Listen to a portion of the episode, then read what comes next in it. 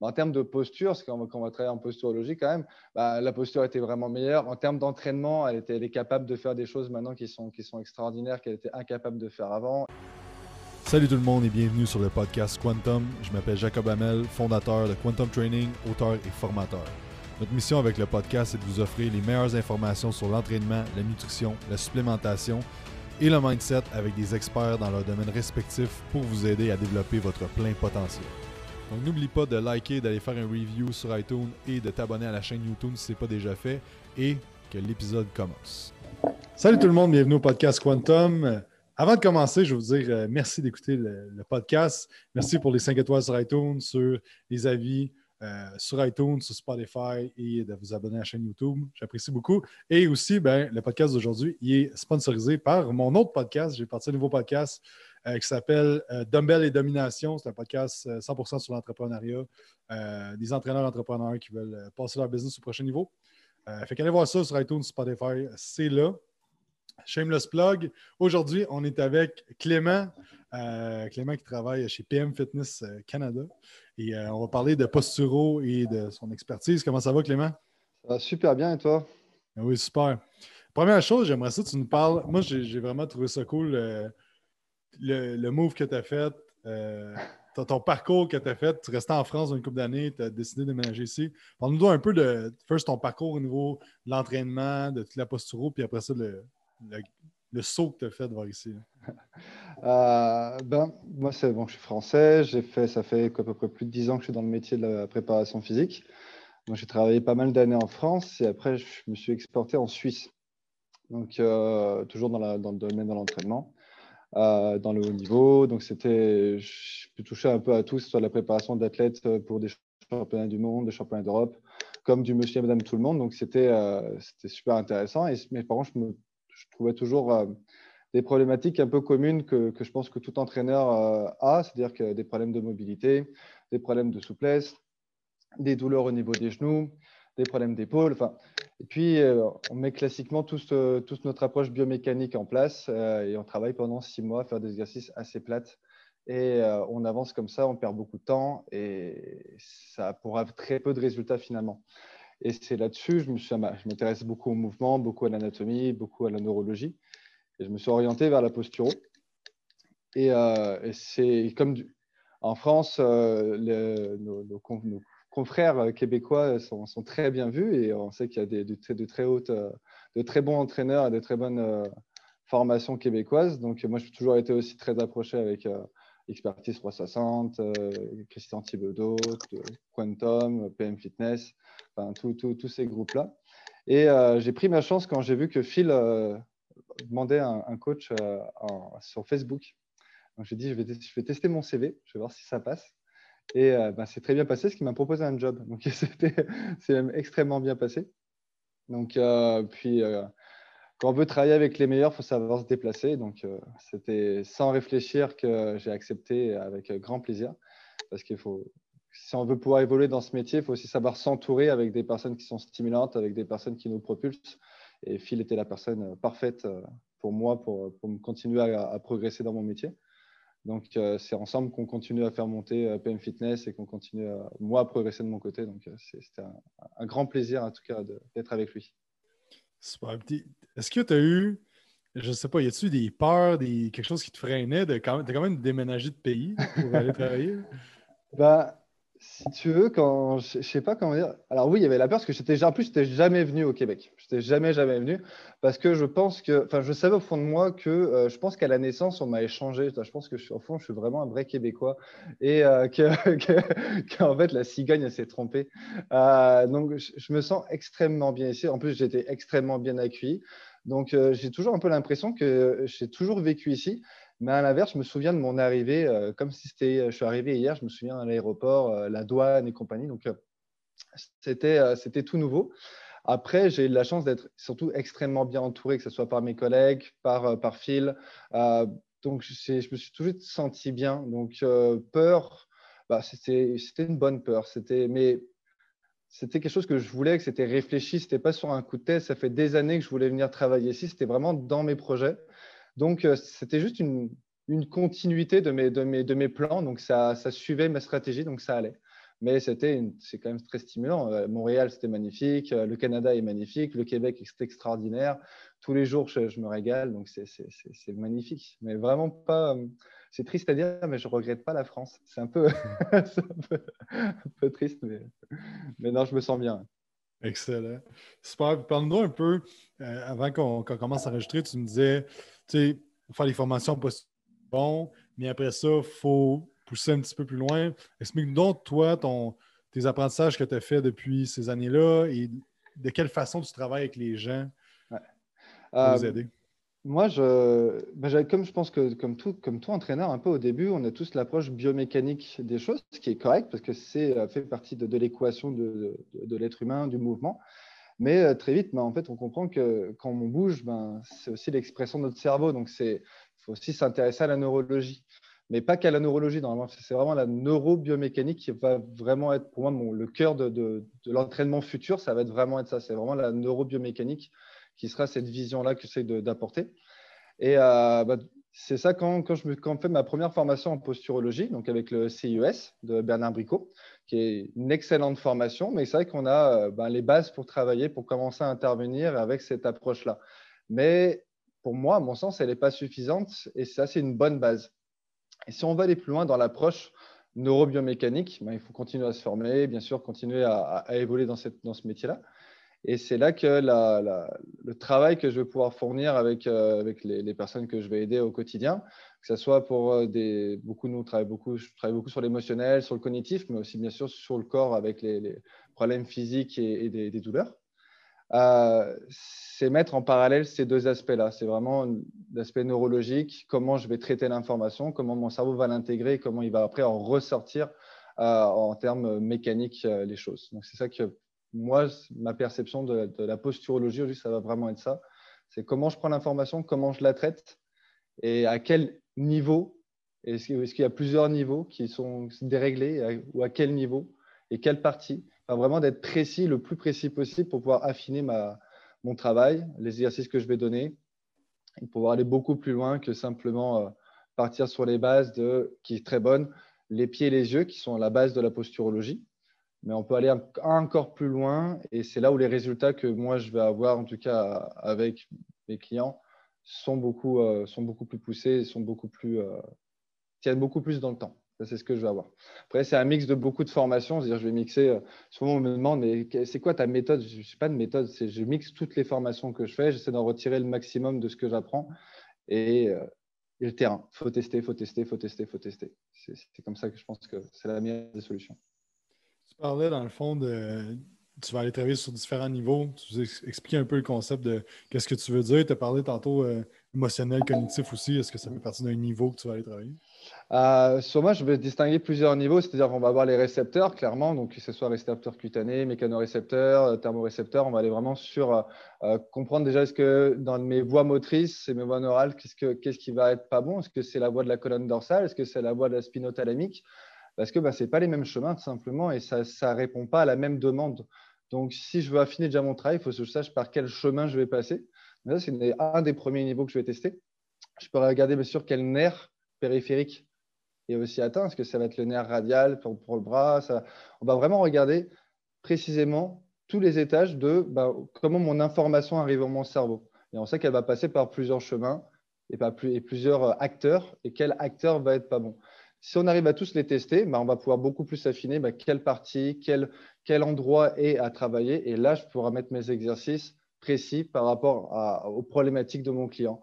Donc, euh, je vais tester le cervelet, mais je vais tester toutes les parties du cervelet, parce qu'il y a plusieurs parties qu'elles ne, ne, gèrent pas forcément euh, chaque partie du, même corps. Donc, euh, si c'est la, la, partie latérale, ben, on sait que ça va jouer sur la partie distale du corps. Donc, c'est là-dessus, encore une fois, ben, quand je vais mettre mon exercice, tout de suite, je vais avoir les résultats appropriés.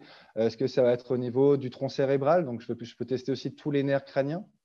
Et c'est là-dessus, encore une fois, ben, je vais être précis, je vais tester chaque nerf, et après, je vais mettre l'exercice adapté par rapport à ça. Hier, j'avais euh, j'avais une cliente, j'ai fait même un live par rapport à ça, j'étais tellement content de, de ça. J'ai une cliente qui a une sclérose en plaques et qui a tout son côté euh, droit qui est vraiment pas très très mobile.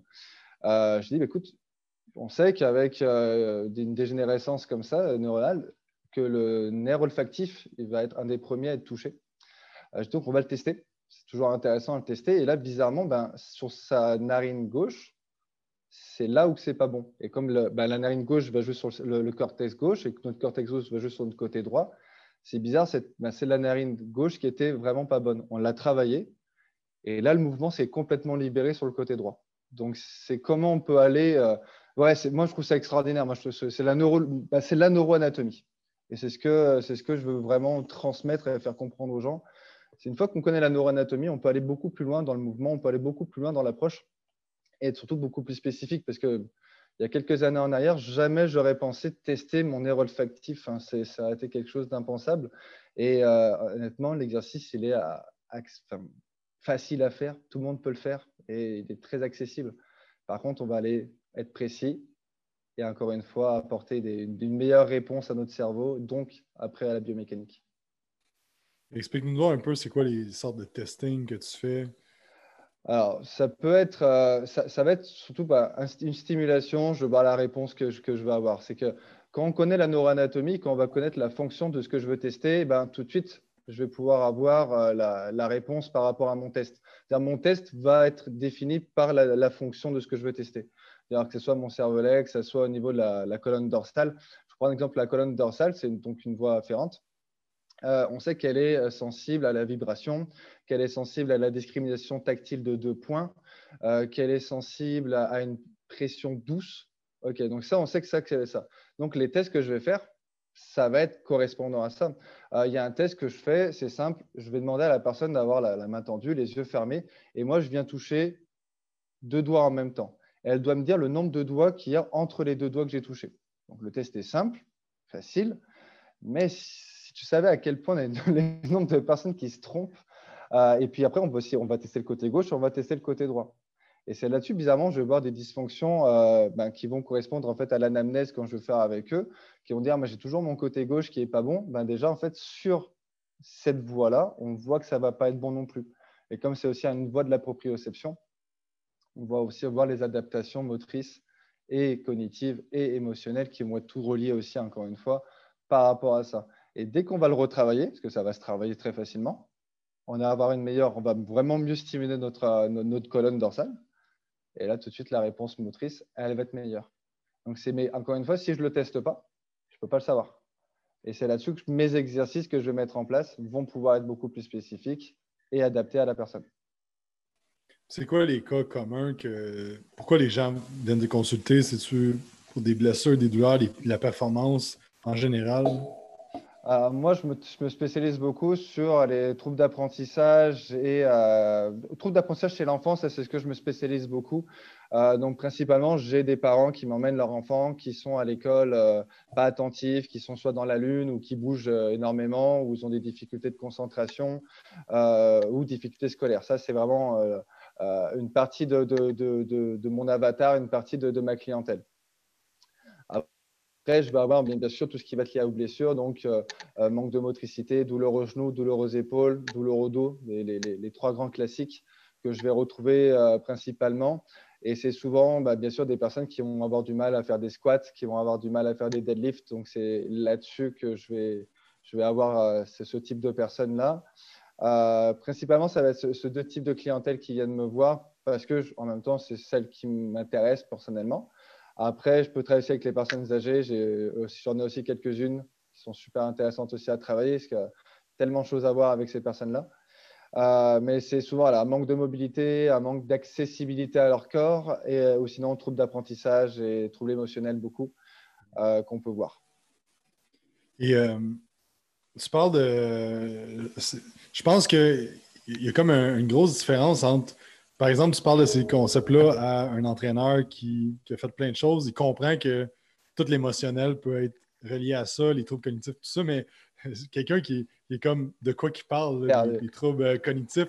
Parlons de c'est quoi la relation entre tout ce qui est euh, neurologique, tout ce qui est euh, attention, tout ça, parce que c'est comme ce que tu es en train de dire, c'est que peut-être que de prendre du Ritalin, des trucs de même, c'est peut-être pas la bonne solution. C'est peut-être pas, c'est même principalement sûr. Euh, dans le sens où, encore une fois, mon, mon, cerveau, il a, il a deux fonctions principales. Je veux survivre et il veut bouger. C'est ce qu'il a besoin principalement pour pouvoir euh, s'activer correctement. Si y a, je peux avoir certaines choses comme certains réflexes primitifs qui peuvent être toujours présents, c'est-à-dire c'est des réflexes chez l'enfant euh, qui lui permettent à l'enfance de se développer et de passer d'un mouvement involontaire à un mouvement volontaire.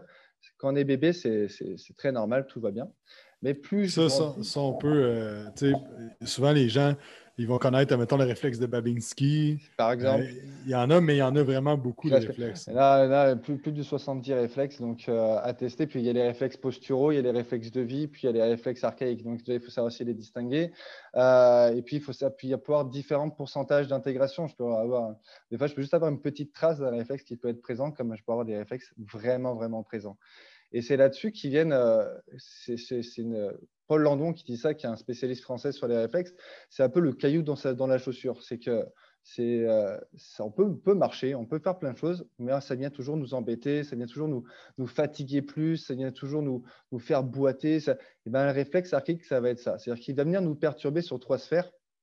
Une sphère physique, ça peut nous emmener euh, pas mal d'adaptations comme un pied valgus, donc en intérieur, ou un pied varus. Ça peut nous emmener euh, des bascules de bassin, des scolioses, plein de petites choses qui viennent vraiment euh, perturber le physique. Ça peut aussi, bien sûr, venir jouer tout ce qui est l'aspect cognitif, donc les TDA, TDAH, euh, troubles 10, spectre autistique aussi. On va avoir pas mal de choses comme ça. C'est-à-dire que les réflexes viennent venir faire pas mal, des fois, pas mal d'hypersensibilité, que ce soit auditif, visuel, euh, tactile. Et euh, on s'entend que chez un enfant, bah, par, rapport à, ce que je vais travailler, ou même un adulte, bah, notre but du jeu, c'est de survivre. Donc, on va mettre en place des adaptations par rapport à cette hypersensibilité. Et ce que moi, j'entends toujours dans mon bureau, c'est j'ai toujours eu ça. J'ai toujours eu ça. J'ai tout testé. Et alors, c'est pas quand même normal parce que tu as grandi avec ça. Donc, euh, je pense que les personnes sont très intelligentes. Le corps est très intelligent. Il est capable de s'adapter mais pas forcément dans notre bon sens, qui va s'adapter des fois pas vraiment dans, pour quelque chose qui nous est favorable. Et finalement, on va bouger dans tous les sens, on va chercher à, s'adapter, on, va mettre, on va se mettre sur le côté. À un enfant, on va lui dire, mais arrête de bouger. Puis lui, il n'est pas capable, vu que c'est inconscient, ça se passe dans le tronc cérébral, donc c'est inconscient. Puis on va lui dire, arrête, arrête, arrête. Et puis on va dire aux parents, ah, votre fils, il est, votre fille, hein, elle est, ah, elle, est, fait que de bouger tout le temps, elle n'écoute rien, c'est une catastrophe, il faut la mettre sous médicament pour la calmer. Alors qu'en fait, simplement, c'est qu'il y a des choses qui se passent inconscientes qu'il faut qu'elle bouge, faut qu'elle s'adapte parce qu'il faut créer de la stimulation pour pouvoir activer encore plus le cerveau. Ce qui fait ce qui est normal. Mais elle veut survivre. Mais sauf que quand on va lui enlever le réflexe, quand on va l'intégrer, est-ce que ça se réintègre Parce que moi, je travaille avec les enfants ou avec les adultes, ça se réintègre super bien. Bizarrement, ben, on retrouve de la concentration, on retrouve euh, l'attention, on retrouve, euh, on arrête de bouger dans tous les sens et bizarrement, il y a beaucoup de douleurs qui partent. C'est là-dessus qu'on va jouer. puis, du côté émotionnel, évidemment, euh, c'est sûr que chez des genres de personnes comme ça, ben, des timidités peuvent être présentes, des, colères peuvent être présentes. Moi, j'avais une cliente qui était agoraphobe, quasiment là-dessus. donc, elle, c'était extrêmement difficile. Même moi, de l'approcher, c'était quelque chose qui elle n'était pas bien. Donc, on travaillait beaucoup à. Moi, j'étais à deux mètres d'elle, donc ça tombait bien avec la, circonstance du Covid, c'était parfait. Ça ne changeait pas grand-chose. Mais euh, par contre, à la fin, on arrivait à, on arrivait à pouvoir travailler euh, à une distance respectable, alors que, parce que on lui, je lui enlevais ses réflexes, je réintégrais ses réflexes plutôt, de, protection qui lui faisait qu'elle elle sentait comme une agression. En fait, sa perception de son environnement était agressif et, menaçant. Et encore une fois, quelque chose de menaçant, on veut survivre, on met en place toutes nos adaptations. C'est où ça vient, tout ce... Pourquoi que les enfants ne se développent pas de façon optimale et que vient à ce qu'à 12 ans, 13 ans, 15 ans ou même 40 ans, 60 ans, viennent te voir et là, il y a encore des réflexes qui devraient être intégrés comme à six mois qui ne sont pas intégrés? Euh, l'origine des, des, d'un réflexe qui va être non intégré, ça va être plein de choses. C'est soit pendant l'enfance, euh, il n'y a pas un manque de stimulation, donc euh, on ne les a pas fait assez ramper, on ne les a pas fait assez faire du quatre pattes, on ne les a pas assez stimulés, ou on leur a, ça peut être aussi, mais on leur a donné le sein que d'un seul côté, pas de l'autre, on a, leur a manqué de stimulation. Là, ça peut être vraiment lié à l'enfance. Après, ça peut être beaucoup de stress. Euh, c'est-à-dire qu'un enfant ne va pas vivre la même chose qu'adulte. C'est-à-dire que nous, on arrive à gérer notre stress et à pouvoir mettre des mots sur un stress. un enfant, non. C'est pas, c'est les premières fois souvent qu'il découvre quelque chose. C'est nouveau pour lui. Nous, c'est quelque chose qu'on a vécu peut-être pendant dix ans. Donc, euh, ben, encore une fois, je veux survivre. Donc, il va remettre en place, il va réintégrer ses réflexes, il va les remettre en place pour dire, ben, euh, comme ça, mon réflexe, il est là, je suis protégé. Sauf qu'il faut le réintégrer après derrière. Euh, ça peut venir après de, gros chocs, chocs c'est-à-dire dans des cas très, très extrêmes, accident d'auto, des ruptures, un divorce, tout ce, tout ce qui pourrait vraiment faire que l'enfant ou l'adolescent vient rechercher ses réflexes pour, pour se reprotéger y a-tu un cas client où est-ce que tu as vu une transformation incroyable? Tu je sais pas si c'est un exemple de. Ah, j'en ai plein. c'est qui le, client là, que quand je te dis ça, à qui tu penses? Euh, je pense, je, sais si elle écouterait, je sais qu'elle se reconnaîtrait. Euh, j'ai une cliente qui, euh, elle, avait une, concentration de, de, je sais pas, 5 secondes il fallait qu'on change d'exercice toutes les 5 secondes parce que euh, c'était agressif pour elle. C'était vraiment quelque chose qu'elle vivait mal. Euh, on devait vraiment avoir une distance aussi assez, assez éloignée parce que c'était compliqué. elle avait quand même pas mal de réflexes qui étaient non intégrés, puis ils étaient bien forts. beaucoup de réflexes d'agrippement. Elle, c'était vraiment fort. Douleur à l'épaule. Donc, on avait l'aspect physique. L'aspect émotionnel, c'était à, 300%. et en, quelques mois de travail, euh, ça, a complètement switché. C'est-à-dire que là, les exercices, on pouvait les faire pendant 10 minutes, euh, il n'y avait aucun souci. même en termes de posture, parce qu'on va, va, travailler en posturologie quand même, bah, la posture était vraiment meilleure. En termes d'entraînement, elle, est capable de faire des choses maintenant qui sont extraordinaires, qu'elle était incapable de faire avant et sans douleur. Donc ça, c'est vraiment cette cliente-là qui, qui, je trouve qu'il y a un énorme changement. Mais récemment, j'avais une cliente qui était incapable de faire des, squats euh, à talons-fesses. Aujourd'hui, elle les refait. Et puis, la dernière elle me dit, ça fait depuis l'âge de 5 ans que j'ai pas, je ne me suis pas mis dans une position de, squat complet comme ça. Ça, c'était un, beau changement aussi. Mais euh, ouais, ben, sinon, comme je dis, sur des cas comme ça, j'ai plein, plein de cas. Là, même quand tout à l'heure, quand j'avais une cliente, on a modifié sa, sa marche elle marchait comme ça. Puis à la fin, en fait, elle marchait normal. c'est ce que juste simplement, on a allé informer les bonnes choses. Donc, moi, je trouve ça passionnant parce que la neurologie, une fois qu'on comprend le principe, c'est tellement génial parce qu'on peut faire des, choses extraordinaires. Et puis changer la vie des personnes qui, eux, qui ont vécu pour eux, c'est leur norme. C'est ça qui que moi je trouve ça génial, c'est leur norme. J'ai toujours été comme ça. Et là, tu leur dis clairement, ben, on va être comme ça maintenant. C'est ça qui est, fou. C'est quoi les, exercices que tu vas mettre, par exemple, à la cliente qui, que sa démarche était bizarre, euh, pas comme optimal. Qu'est-ce que tu as fait, par exemple? ah, c'est vraiment nul hein, ce que je fais comme exercice, attention. C'est du haut niveau. Euh, elle, elle, on voyait que c'était au niveau euh, de, son cervelet et c'était vraiment la partie latérale de son cervelet, le lobe latéral qui n'allait pas. on sait vraiment que ça, ça marche, c'était vraiment euh, robotique, puis en mode cow-boy.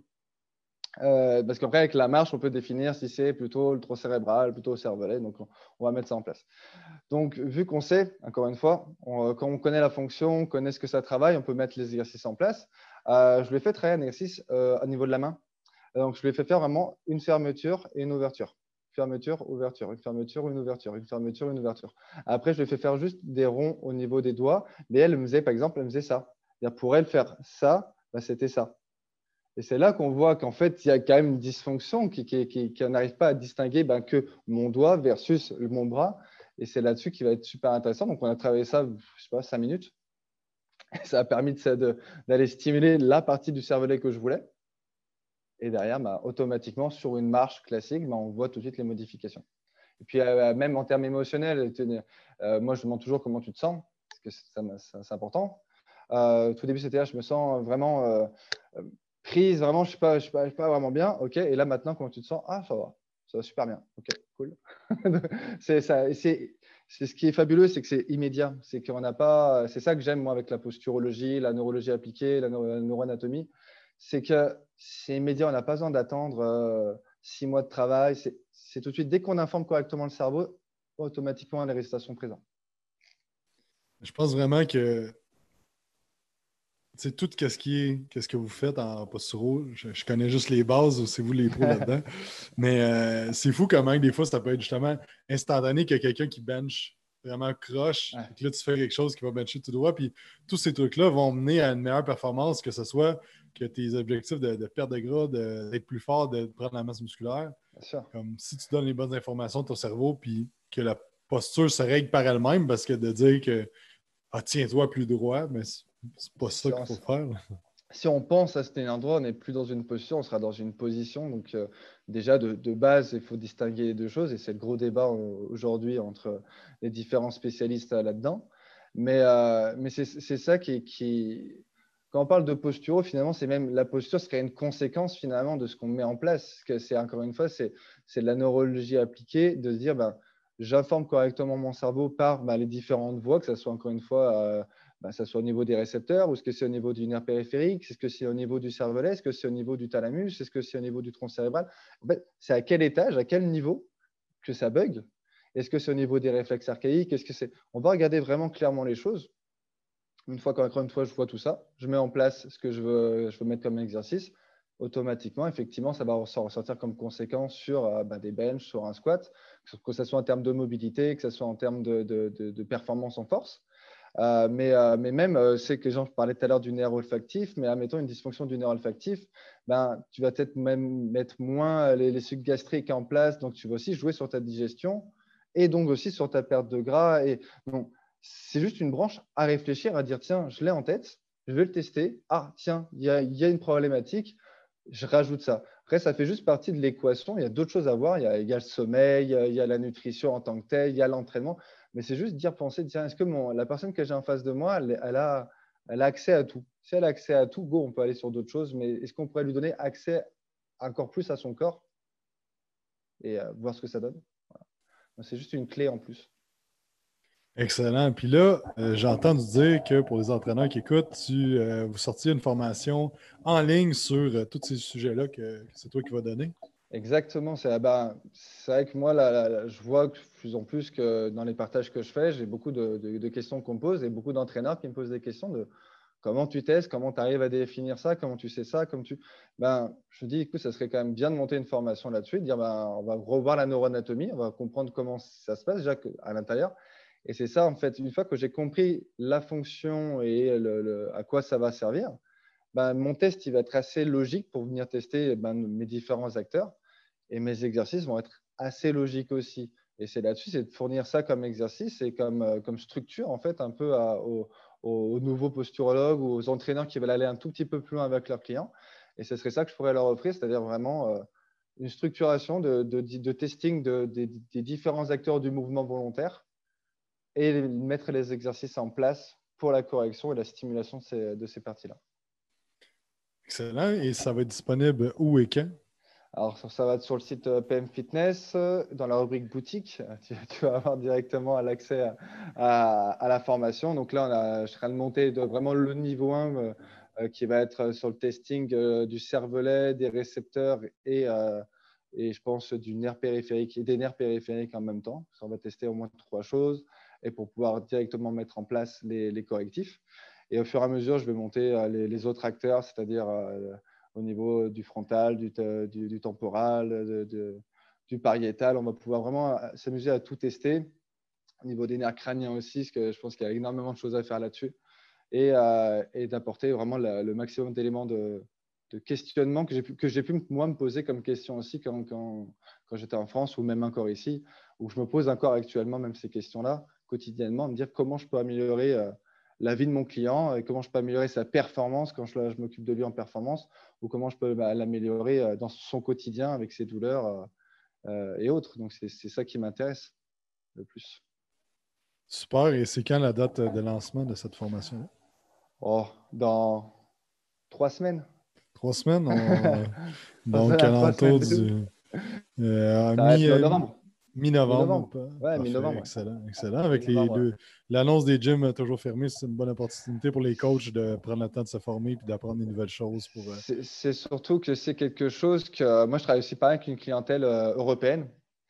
L'avantage d'avoir ça. Donc, euh, j'ai aussi une bonne visibilité en France, en Suisse. et je travaille avec des Français, je travaille avec des Suisses. Et l'avantage avec mes testings, c'est qu'on peut aussi les faire online. Donc, euh, c'est aussi très adaptable online et on a des très, très bons résultats et ce qui nous permet d'aller même encore plus loin. Donc, c'est aussi de proposer même un service online encore plus loin, encore plus spécifique. Et je pense qu'aujourd'hui, on peut, quand on veut se démarquer d'une concurrence, d'aller plus loin dans l'entraînement et d'aller plus loin dans, dans l'analyse, c'est toujours intéressant. Excellent. Donc, ça va être disponible sur le site pmfitnesscanada.ca ou pmfitness.ca? pmfitness.ca. excellent. Et euh, où est-ce qu'on peut te suivre, Clément, si on veut plus d'informations sur ce que tu fais? Je suis sur Instagram à clem.pmfitness. Donc ça, vous pouvez me suivre euh, avec grand plaisir. Je suis assez disponible s'il y a des questions. Sinon, sur Facebook, sur, Clem, sur ma page, ma page pro, c'est coach, coach Clem. Excellent. Excellent. un gros merci, Clément. Bah, merci à toi de m'avoir invité. Merci à toi de, tout ça. Ça me fait extrêmement plaisir de partager ce podcast avec toi. Excellent. merci à tous d'avoir écouté. N'oubliez pas de faire 5 étoiles sur iTunes, vous abonner à la chaîne YouTube, euh, vous abonner au podcast, laissez un avis. Euh, euh, ça fait vraiment plaisir de vous lire. le podcast est gratuit, il va toujours rester gratuit. Fait que mon tip que vous me donnez, c'est de laisser un petit 5 étoiles et un avis. Et on se parle la semaine prochaine pour un autre podcast. Bye.